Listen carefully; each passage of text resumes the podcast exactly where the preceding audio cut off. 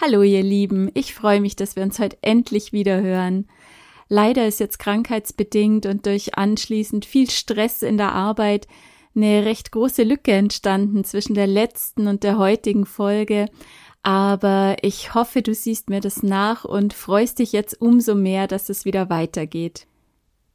Ja, weil unsere Welt ja gerade so ein bisschen im Ausnahmezustand ist oder eigentlich sehr im Ausnahmezustand, möchte ich heute gern meine Gedanken zu Krieg und Frieden mit dir teilen. Und dabei möchte ich gar nicht zu sehr auf das konkrete Weltgeschehen eingehen, sondern eher schauen, welche inneren und äußeren Gegebenheiten ganz allgemein die Energie des Kriegs und des Hasses nähren und wie wir uns da ganz bewusst rausnehmen und was Neues kreieren können.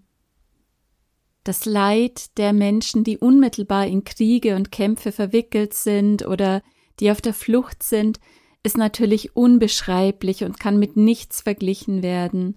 Und ich denke, es ist selbstverständlich für uns, dass wir allen betroffenen Menschen unsere ganze Liebe und unser Mitgefühl, unsere Gebete und guten Wünsche zukommen lassen und wo das möglich ist, vielleicht auch ganz konkrete Hilfe und Unterstützung leisten. Und trotzdem finde ich, dürfen wir uns hier in sicherer Entfernung auch immer wieder fragen, wo fängt denn Krieg eigentlich an? Und ist Frieden nur die Abwesenheit von Krieg oder gehört da vielleicht noch ein bisschen mehr dazu, dass wir wirklich von Frieden sprechen können? Ich freue mich, wenn du reinhörst und wir gemeinsam schauen, wie wir immer mehr zu wirklichen Botschaftern des Friedens werden können.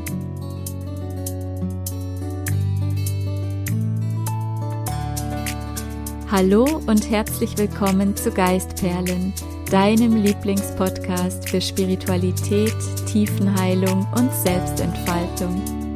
Schön, dass du da bist. Ich bin Christine Ruland und ich freue mich, mit dir gemeinsam den weiblichen Weg des Erwachens zu gehen und dich dabei zu unterstützen, Altes loszulassen und dein einzigartiges Strahlen in die Welt zu bringen. Jetzt ist deine Zeit.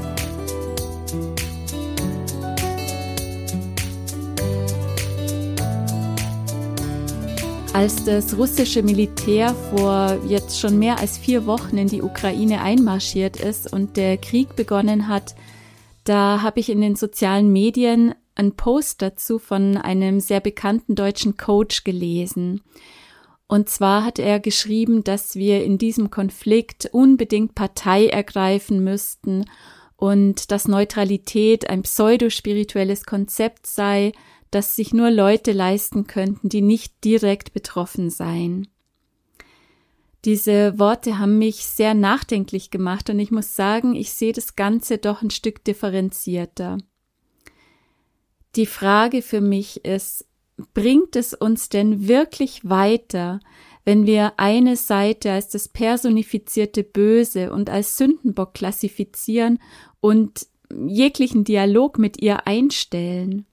Und wenn wir für einen Kontrahenten Partei ergreifen. Ich persönlich glaube, indem wir in einem Krieg zwischen zwei oder mehr Nationen und Militärbündnissen für eine Seite Partei ergreifen, nähren wir immer die Energie des Krieges und der Zwietracht. Denn in jedem Krieg geht es ja immer um irgendwelche nationalen oder imperialistischen Interessen. Die, die im Hintergrund die Strippen ziehen, verfolgen immer eine Agenda. Und davon können wir ausgehen, dass es mit Sicherheit nicht die Agenda der Liebe und des Friedens. Da geht es immer um Macht, um Einfluss, um Geld, Rohstoffe, Handelsinteressen und so weiter. Damit es überhaupt gelingt, dass der herrschende politmediale Komplex ganz normale Menschen dazu bringt, sich gegenseitig die Köpfe einzuschlagen. Dafür müssen oftmals über viele Jahre schon Angst, Hass und Hetze auf die andere Partei geschürt werden. Aber wenn wir diesem Denken in Feindbildern und dieser einfältigen Sicht von Gut und Böse, die von den Medien und von der Politik geschürt werden, wenn wir diesem, dieser Sicht folgen, dann setzen wir unsererseits die Welt immer wieder in Flammen, auch wenn der bewaffnete Krieg tatsächlich tausende Kilometer entfernt stattfindet. Und aus diesem Grund schließt es sich für mich aus, dass wir für einen bestimmten Kriegskontrahenten Partei ergreifen. Es fühlt sich für mich einfach total falsch an. Ich habe so das Gefühl, das wäre ein noch viel größerer Verrat an den instrumentalisierten und leidenden Menschen. Und indem wir Partei ergreifen und von außen urteilen, das ist der Gute und das ist der Böse, wird echter Friede und Vergebung doch über viele Jahre unmöglich gemacht. Das schürt so viel Hass und ist Öl ins Feuer. Und das haben wir, glaube ich, auch schon oft genug in der Weltgeschichte erlebt. Im Krieg gibt es nur Opfer. Punkt. Für mich gibt es zwei Dinge, für die wir Partei ergreifen und uns einsetzen sollten, und zwar immer, egal ob im Krieg oder im sogenannten Frieden, nämlich für die Freiheit und für Menschenwürde. Das sind die höchsten Güter, die wir haben, und die gelten für die gesamte Menschheitsfamilie. Ich halte es für brandgefährlich, was im Moment gerade jenseits der Kriegsfront stattfindet, nämlich so einem einseitigen Sündenbock-Narrativ zu folgen, denn damit wird einfach nur blinder Populismus befeuert. Und das erleben wir jetzt bei dem aktuellen Konflikt gerade in unserem eigenen Land, wie russische Mitbürger und ihre Kinder gemobbt und bedroht werden, wie Geschäfte beschmiert werden, Autos beschädigt werden und ja, einfach alle in Sippenhaft genommen werden. Und das ist genau die Folge dieses Hass- und Schuldmodells, das uns überall begegnet gerade. Unsere globale Welt und die widerstreitenden Machtansprüche sind so ungeheuer komplex. Und die auf ein so einfaches Modell zu reduzieren, das zeugt für mich wirklich von Unbewusstheit und von der Weigerung, eine reife, erwachsene und differenzierte Sichtweise einzunehmen. Das Sündenbock-Modell ist natürlich ungeheuer bequem und so wunderschön einfach, aber es hilft uns eben nicht weiter. Und vor allem, es entspricht niemals der Wahrheit. Ganz im Gegenteil, das führt uns immer nur noch tiefer in Krieg und Hass hinein. Die Welt ist komplex und wir tun ihr und uns nichts Gutes, wenn wir sie allzu sehr vereinfachen. Seit Jahren können wir jetzt schon beobachten und ich finde die letzten zwei Jahre ganz besonders, dass offene Diskussionen in unserer Gesellschaft zunehmend schwierig bis gar unmöglich werden. Alle gesellschaftspolitisch relevanten Themen werden durch Medien und Politik emotional und moralisch so aufgeladen und in dieses simple Gut-Böse Raster eingespannt, so dass jeglicher Diskurs erstickt wird. Da ist eine kleine selbsternannte Elite, die einer ganzen Gesellschaft vorschreibt, was man denken und sagen darf, was moralisch richtig und was falsch ist, was gut und was böse ist. Wer ein Gutmensch sein will, und das wollen wir doch eigentlich alle, oder? Wir alle wollen zu den Guten gehören, aber der muss sich auf die richtige Seite der Macht stellen. Wer eine andere Meinung hat, wer zu anderen wissenschaftlichen Erkenntnissen kommt, wer Kritik am offiziellen Narrativ übt, wer aus dieser engen gut-böse Schiene ausschert und es wagt, einen weiteren, ganzheitlicheren Blick auf die Dinge zu werfen, der wird zensiert, der läuft Gefahr als Nazi, Verschwörungstheoretiker, Querdenker oder sonst irgendwas beschimpft zu werden. Der äh, ist sogar in der Gefahr, seinen Job zu verlieren und wird medial geächtet und so weiter. Politik und Medien fördern seit Jahren eine Atmosphäre der Spaltung auf ganz, ganz vielen Ebenen. Und leider machen zu viele Menschen mit, weil es natürlich einfach unglaublich bequem ist, nicht denken zu müssen und sich nicht umfassend informieren und mit, ja, mit Thematiken auseinandersetzen zu müssen. Es ist wahnsinnig bequem, einfache Erklärungen für eine komplexe Welt präsentiert zu bekommen und immer automatisch auf der moralisch richtigen Seite zu stehen und sich als der Gute und im Recht fühlen zu können. Und das ist für mich bereits Krieg. Ein Krieg ohne Waffen, aber gegen das Wichtigste, was wir haben, gegen die Freiheit und Menschlichkeit. Politik folgt immer mehr und immer ausschließlicher der Agenda von Angst, Panik, Hass und Spaltung. Im Krieg, und heutzutage muss man sagen, führen wir ja wirklich gegen alles Krieg, im Krieg ist das Weltbild ganz einfach. Es gibt einen Guten und einen Bösen, einen Schuldigen und einen Unschuldigen, einen Täter und ein Opfer. Wir müssen nur wahlweise ein Virus, einen Menschen, eine Meinung oder ein Verhalten ausrotten, und schon ist die Welt wieder in Ordnung. Wie wunderbar simpel ist es doch. Aber leider funktioniert die Realität so nicht. Ich frage mich wirklich, wann hören wir endlich auf, uns einfache Antworten auf äußerst komplexe Sachverhalte andrehen zu lassen? Wann wollen wir denn mal beginnen, die großen Herausforderungen unserer Zeit wirklich differenziert und aus einem umfassenden, sachlichen Blickwinkel zu betrachten, ich meine, Herausforderungen haben wir in unserer Zeit genügend, oder? Da brauchen wir doch ein großes, weites Spektrum von Sichtweisen und von Meinungen. Wir brauchen keine Moralapostel. Wir brauchen niemanden, der uns Angst macht und niemanden, der uns falsche Sicherheit vorgaukelt. Wir brauchen keinen Big Brother, der für uns entscheidet, auf welchen Kanälen wir uns informieren dürfen und was für uns gut und richtig ist. Und wir wollen bitteschön keine Sündenböcke und kein Feindbild. Was wir brauchen, sind mitfühlende, integrative Menschen, die noch Interesse an der Wahrheit haben. Menschen, die es aushalten, dass die Realität in ihrer Komplexität eben nicht auf einen Bierdeckel passt. Wir brauchen Menschen mit einem offenen Herzen, die widersprüchliche Meinungen stehen lassen können und die sachlich sich um die besten Lösungen bemühen.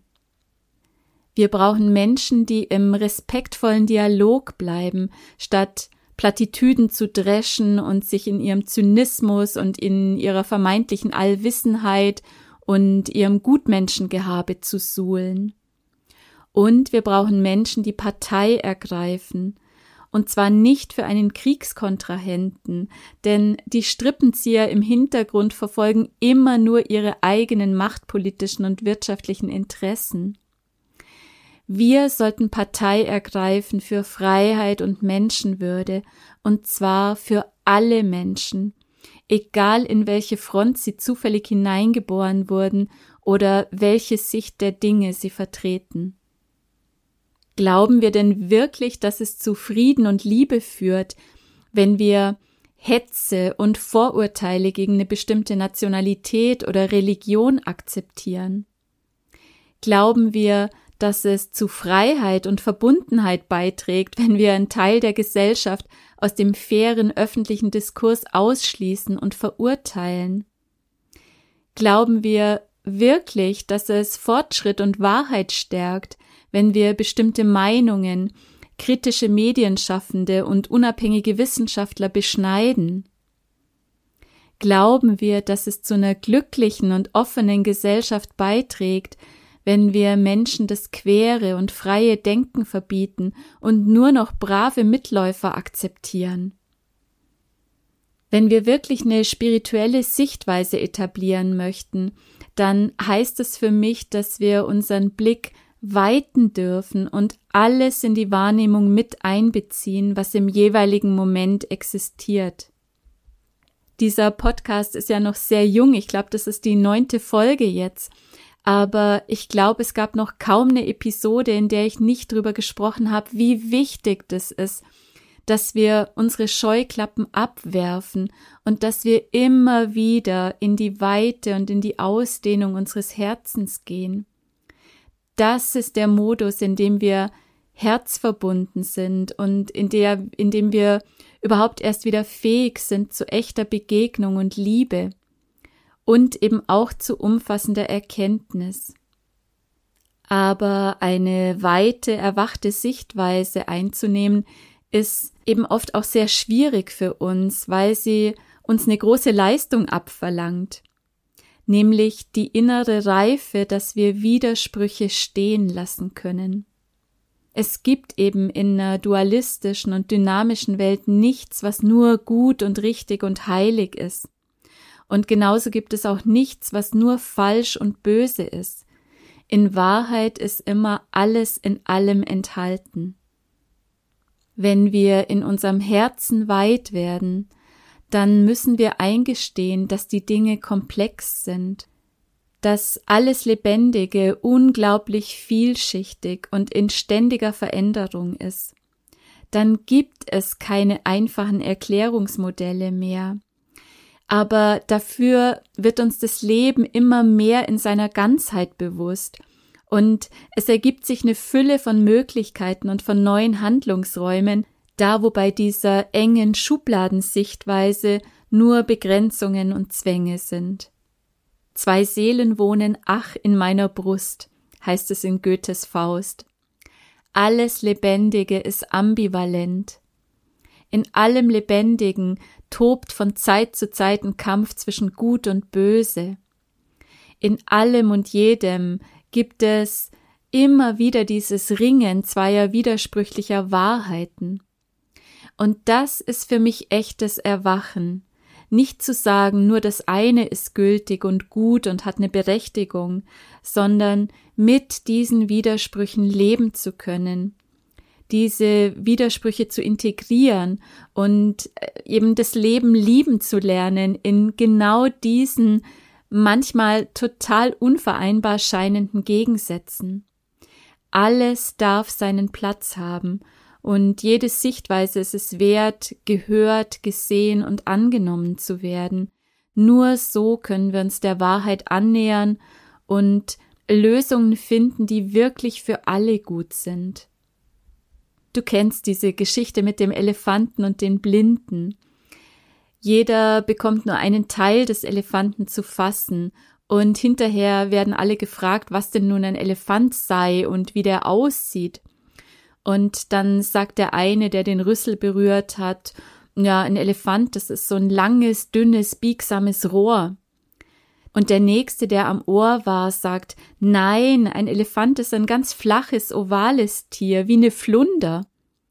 Und für den nächsten, der am Bein war, ist es eine dicke, haarige, große, runde Tonne und so weiter.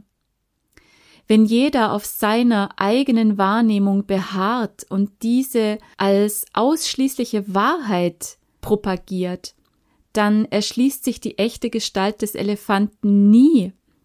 Erst im offenen Dialog und im intensiven Austausch kann ein ganzheitliches Bild entstehen es gibt eben nicht nur eine Wahrheit. Hin und wieder begleite ich ja auch Paare durch Krisen und da wird es immer ganz deutlich und jeder, jede von uns kennt das, die schon mal in einer Beziehung war. In einem Streit, in einer Krise, da schildert jeder seine eigene Geschichte. Und jeder erlebt die Realität auf seine ganz eigene Art, durch seinen ganz speziellen Filter, der eben aus den eigenen Lebenserfahrungen gespeist ist, aus Verletzungen, aus ähm, Geschichten, die wir uns erzählt haben. Und jeder glaubt natürlich, er wäre im Recht und der andere wäre der Böse und würde immer die Fehler machen. Und jetzt stell dir vor, wie wäre das, wenn ein Paartherapeut sich nur eine Seite anhören würde? Wenn er nur einer Partei zu 100 Prozent Recht geben würde und sich die andere Position gar nicht mehr anhören würde. Wenn er nur Beschuldigungen und Strafen gegen eine Seite aussprechen würde. Das wäre doch ein scheiß Therapeut, oder? Das wären die besten Voraussetzungen, dass die beiden Partner nie wieder zusammenfinden, dass sie wahrscheinlich nicht mal mehr ein Wort miteinander reden können irgendwann. Wichtig ist es doch, dass wir gemeinsam in den Dialog kommen, dass wir die Version beider Seiten anerkennen als jeweils einen Teil der Wahrheit. Und es wäre eben auch so wichtig, jedem Beteiligten zu vermitteln, worin der Schmerz und die Verletzungen und die Bedürfnisse des anderen wirklich liegen. Es geht immer um Empathie und Verständnis. Wenn wir wirklichen Frieden wollen, dann dürfen wir uns um Verständnis für beide Seiten und für beide Sichtweisen bemühen. Nur dann können echte Versöhnung, Vertrauen und Achtsamkeit füreinander wieder wachsen. Der Schweizer Historiker und Friedensforscher Daniele Ganser hat mal einen wunderbaren Satz gesagt. Ich kann ihn jetzt nicht mehr ganz genau zitieren, aber sinngemäß hat er gesagt, die Frage nach der Schuld an einem Krieg oder Konflikt hängt immer davon ab, ab welchem Zeitpunkt man beginnt, die Geschichte zu erzählen. Und da ist so viel Wahres dran. Aber wahr ist eben auch, es sind letzten Endes nur Geschichten. Irgendwann mal müssen wir den Mut aufbringen, aus der Illusion der Getrenntheit und der Feindschaft auszusteigen und wieder zu den Wesen der Liebe und der Weisheit zu werden, die wir sind. Es ist an der Zeit, dass wir in tiefe Vergebung eintreten und dass wir wieder erkennen, dass wir eine große Menschheitsfamilie sind, eine große Menschheitsfamilie und dass wir alle einfach nur in Liebe, in Frieden, Freiheit und Würde leben möchten. Ich möchte dazu eine kleine Geschichte erzählen. Sie stammt aus dem Buch Nach Hause kommen zu sich selbst von Tara Brach. Darin schildert sie eine Geschichte, die der Jesuitenpriester Gregory Boyle in seinem Buch Tattoos on the Heart beschreibt. Boyle war als Seelsorger in einem Viertel von Los Angeles tätig, in dem besonders viel Gewalt herrschte. Und er erzählt in seinem Buch die Geschichte von Soledad, die vier Kinder hatte. Auf ihren zweitältesten Sohn Ronnie war sie besonders stolz, weil er einen Highschool-Abschluss geschafft hatte und das war in dieser Gegend von Los Angeles eben was ganz Besonderes. Nach der Schule ist ihr Sohn zur Marine gegangen und hat in Afghanistan gedient und bei einem Heimaturlaub, wo er dann abends noch ein bisschen draußen unterwegs war, ähm, hörte die Mutter plötzlich von drinnen, wie ein paar Männer ihren Sohn beschimpften und wie dann Schüsse fielen. Und daraufhin hat sie die Tür geöffnet und ja, ihr Sohn ist ihr mehr oder weniger in die Arme gefallen und an Ort und Stelle verstorben. Kurz darauf hat dann auch ihr ältester Sohn Angel den Highschool-Abschluss geschafft. Im Gegensatz zu seinem verstorbenen Bruder war er schon viele Jahre Mitglied in einer Straßengang. Nach dem Tod von Ronnie waren ungefähr sechs Monate vergangen und da fand Angel, dass es jetzt an der Zeit wäre, dass seine Mutter endlich wieder Mut fassen sollte und dass sie sich wieder am Leben erfreuen sollte. Und so hatte sie gebeten, ja, ihre schwarzen Klamotten endlich abzuwerfen, äh, sich wieder in Farbe zu kleiden und hübsch zu machen und ja, ihren restlichen Kindern einfach wieder eine gute und glückliche Mama zu sein. Die Mutter war von dieser Aufforderung ihres Sohnes so sehr gerührt und hat sich dann entschieden, tatsächlich wieder ins Leben zu gehen und ja, wieder ganz am Leben teilzunehmen. Und genau an dem Nachmittag, an dem sie sich frisiert und wieder schön gekleidet hatte, um mit ihrer Familie auf der Veranda zu essen, wurde ihr ältester Sohn von Jugendlichen einer rivalisierenden Gang erschossen. Daraufhin ist Soledad in tiefen Kummer und tiefes Leid versunken. Natürlich war sie auf der einen Seite froh, dass sie noch ihre zwei anderen Kinder hatte, aber der Schmerz über den Verlust ihrer beiden Ältesten hat sie immer wieder überwältigt. Und so sind in diesem Leiden wieder ein paar Monate vergangen, bis äh, Soledad eines Tages wegen Schmerzen in der Brust in ein Krankenhaus in die Notaufnahme eingeliefert wurde. Und während sie so dalag, wurde plötzlich ein Jugendlicher auf den Platz neben sie gerollt und sie musste mit ansehen, wie der junge Mann mit dem Tod rang. Irgendwann ist ihr dann bewusst geworden, dass dieser Junge, der da neben ihr lag, ein Mitglied genau der Gang war, die ihre Söhne getötet hatte. Und jetzt möchte ich gern die letzten Sätze dieser Geschichte aus dem Buch Nach Hause kommen zu sich selbst zitieren. Soledad wusste, dass ihre Freunde wahrscheinlich sagen würden, bete, dass er stirbt. Aber es kam anders. Als sie die Ärzte rufen hörte, wir verlieren ihn, brach etwas in ihr auf. Ich begann zu weinen, wie ich noch nie im Leben geweint habe erzählte sie Boyle. Und ich begann zu beten, wie ich noch nie gebetet habe. Bitte, lasst ihn nicht sterben.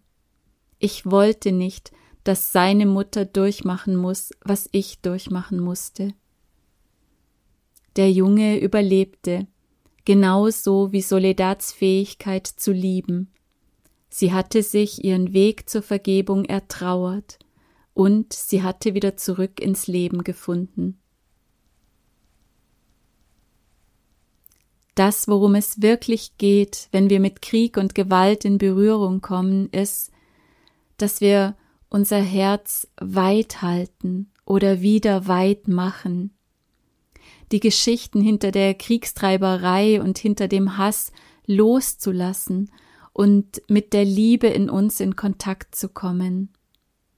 Es ist so wichtig, dass wir erkennen, dass auch der sogenannte Feind ein Herz hat, dass auch er liebt, dass auch er verletzlich ist, dass auch er Kinder hat, um die er sich sorgt.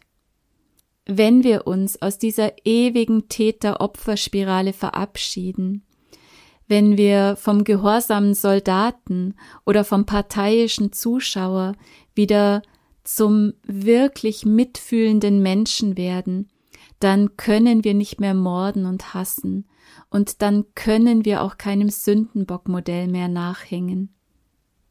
In den 1980er Jahren ist in der Friedensbewegung ein Spruch kursiert, den du vielleicht auch schon gehört hast. Der Spruch hieß Stell dir vor, es ist Krieg und keiner geht hin. Ich selbst bin Jahrgang 73, das heißt, ich hatte in den 80er Jahren meine Jugend und ähm, ja, damals hatten wir alle irgendwo diesen Spruch stehen auf dem Mäppchen, auf dem Schulranzen oder auf den Ordner geschmiert und ja, einfach überall ist einem dieser Spruch begegnet.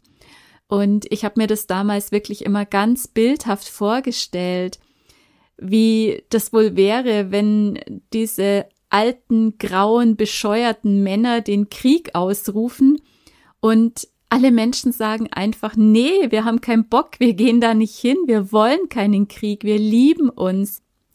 Und ich denke, genau daran dürfen wir als Friedensbotschafter arbeiten, dass Menschen sich nicht mehr von irgendwelchen Despoten und Machtstrukturen einspannen und instrumentalisieren lassen, um ihre Brüder und Schwestern, egal wo auf der Welt, auf dem Altar irgendeiner Ideologie oder der Gier nach Macht zu opfern.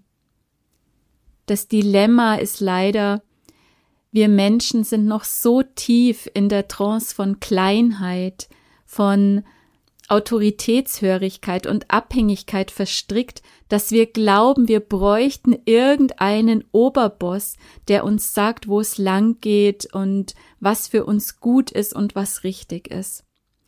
Und dabei ist es jetzt längst an der Zeit, dass wir uns endlich emanzipieren und dass wir zu unserem wahren Menschsein erwachen. Wir sind nicht hier, um uns für die Machtinteressen einiger weniger Verrückter verheizen zu lassen und uns für ein paar Annehmlichkeiten zu verschulden und auf ewig vom System versklaven zu lassen. Wir sind hier, um unser lichtvolles Potenzial zu entfalten. Wir sind hier, um im Einklang mit der Schöpfung ein Leben in Liebe zu leben, in Verantwortung für unsere Kinder, für die Tiere, für die Natur, für die Schwächsten der Gesellschaft. Wir sind hier, um in Kreativität und Freude zu leben.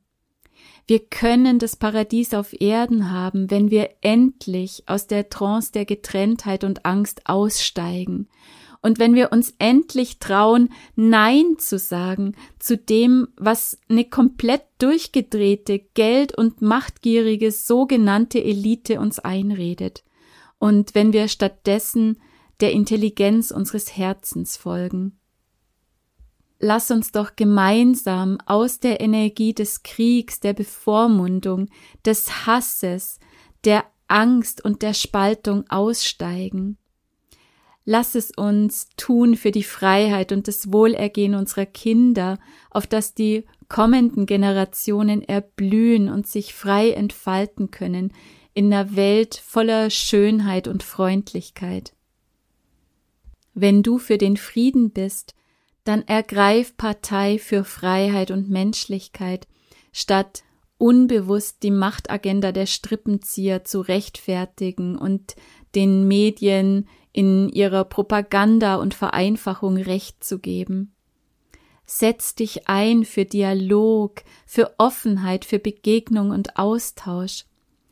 Lass es nicht zu, dass Menschen ausgegrenzt werden und aufgrund ihrer Meinung, ihrer Religion, ihrer Hautfarbe, ihrer Nationalität, ihrer sexuellen Orientierung oder welcher Merkmale auch immer an den Pranger gestellt werden hab ein offenes Ohr und ein offenes Herz für den Schmerz, für die Ängste und für die Bedürfnisse aller Menschen.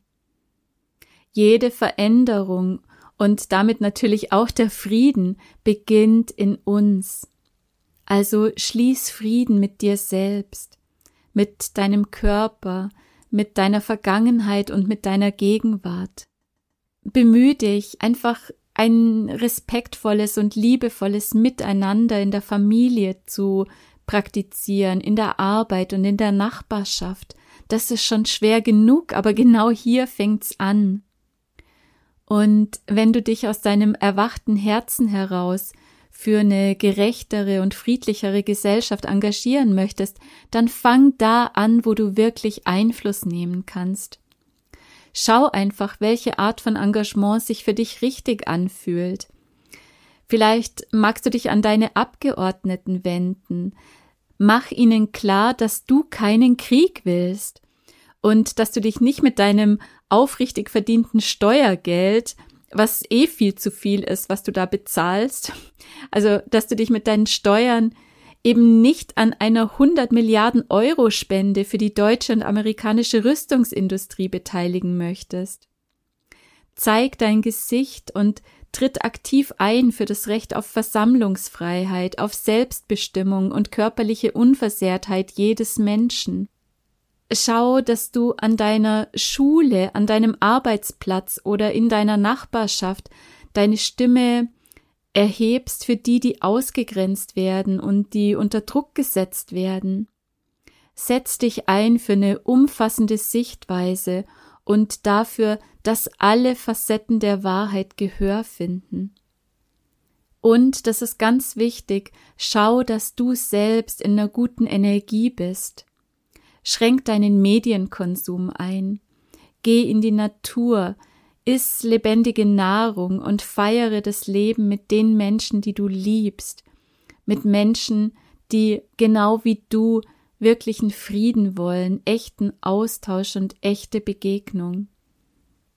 Und, auch das ist ganz wichtig, lass die Geschichten los und sieh stattdessen die Menschen dahinter mit ihren Traumata, ihrem Schmerz und ihren Sehnsüchten. Bleib im Dialog und mach dein Herz weit. Niemand ist nur Täter und niemand ist nur Opfer.